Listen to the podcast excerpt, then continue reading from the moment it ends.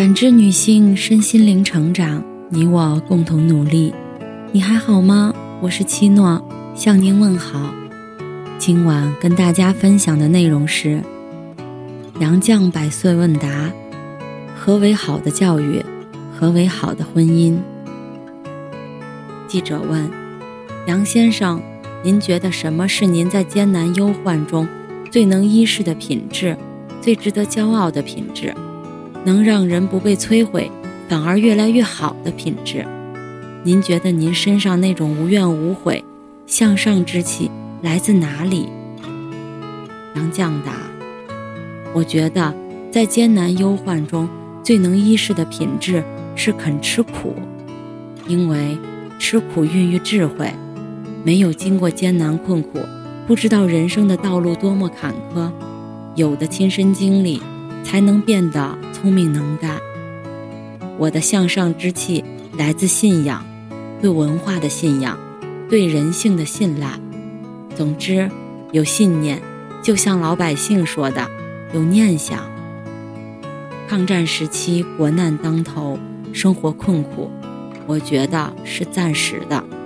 坚信抗战必胜，中华民族不会灭亡，上海终将回到中国人手中。我写喜剧，以笑声来做倔强的抗议。我们深陷上海孤岛，心向抗战前线大后方。当时，凡是爱国的知识分子都抱成团儿，如我们夫妇陈锡和、傅雷、宋琦等，经常在生活书店或傅雷家相聚，谈论国际、国内战事和前景。我们同自愿参加大东亚共荣圈的作家、文化人泾渭分明，不相往来。有一天，我和钱钟书得到通知，去开一个不记得的什么会。到会后，邻座不远的陈希和非常紧张地跑来说：“到会的都得签名。”钱钟书说：“不签就是不签。”我说：“签名得我们一笔一划写，我们不签。”看他们怎么办。我们三人约齐了，一同出门，把手插在大衣口袋里，扬长而去。谁也没把我们怎么样。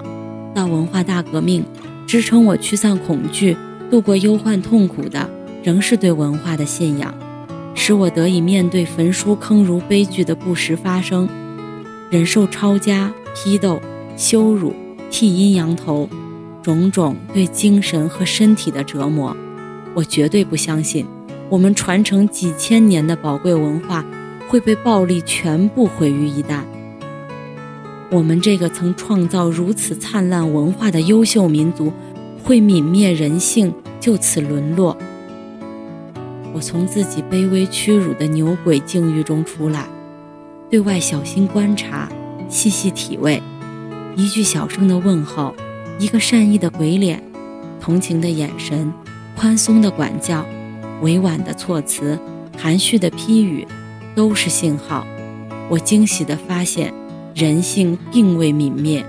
乌云镶着金边，许多革命群众，甚至管教人员，虽然随着指挥棒，也对我们这些牛鬼蛇神挥拳怒吼，实际不过是一群披着狼皮的羊。我于是更加确信，灾难性的文革时间再长。也必以失败告终。这个被颠倒了的世界，定会重新颠倒过来。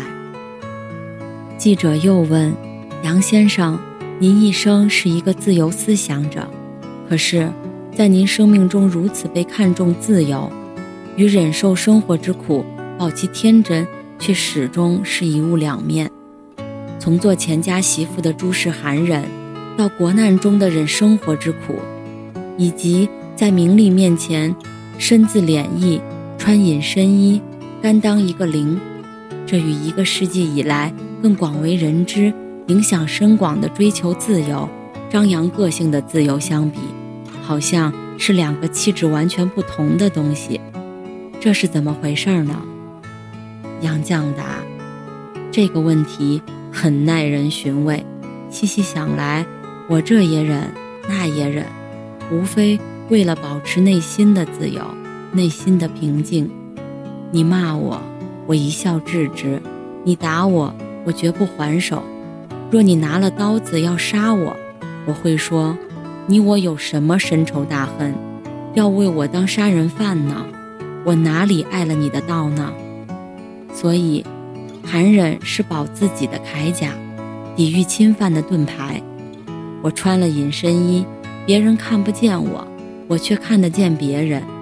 我甘心当个零，人家不把我当个东西，我正好可以把看不起我的人看个透。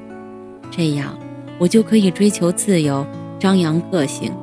所以我说，寒忍和自由是辩证的统一。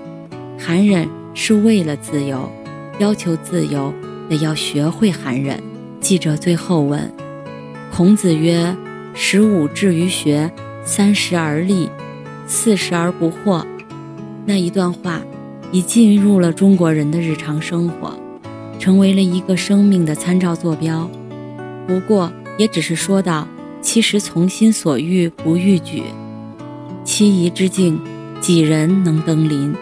如今。”您有登泰山而小天下的感觉吗？能谈谈您如今的境界第几重吗？杨绛答：“我也不知道自己如今身在境界的第几重。年轻时，曾和费孝通讨论爱因斯坦的相对论，不懂。有一天忽然明白了：时间跑，地球在转，即使同样的地点。”也没有一天是完全相同的。现在我也这样，感觉每一天都是新的。每天看叶子的变化，听鸟的啼鸣，都不一样。New experience and new feeling in every day。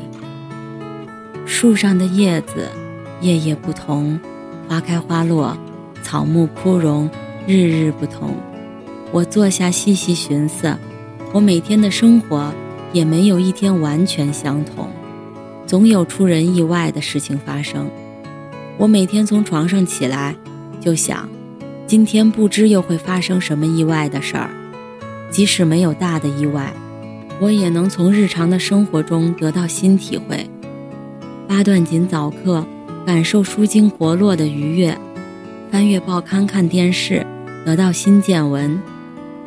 体会练字抄诗的那些微进步，旧书重读的心得，特别是对思想的修炼，要求自己待人更宽容些，对别人更了解些，相处更和洽些，这方面总有新体会。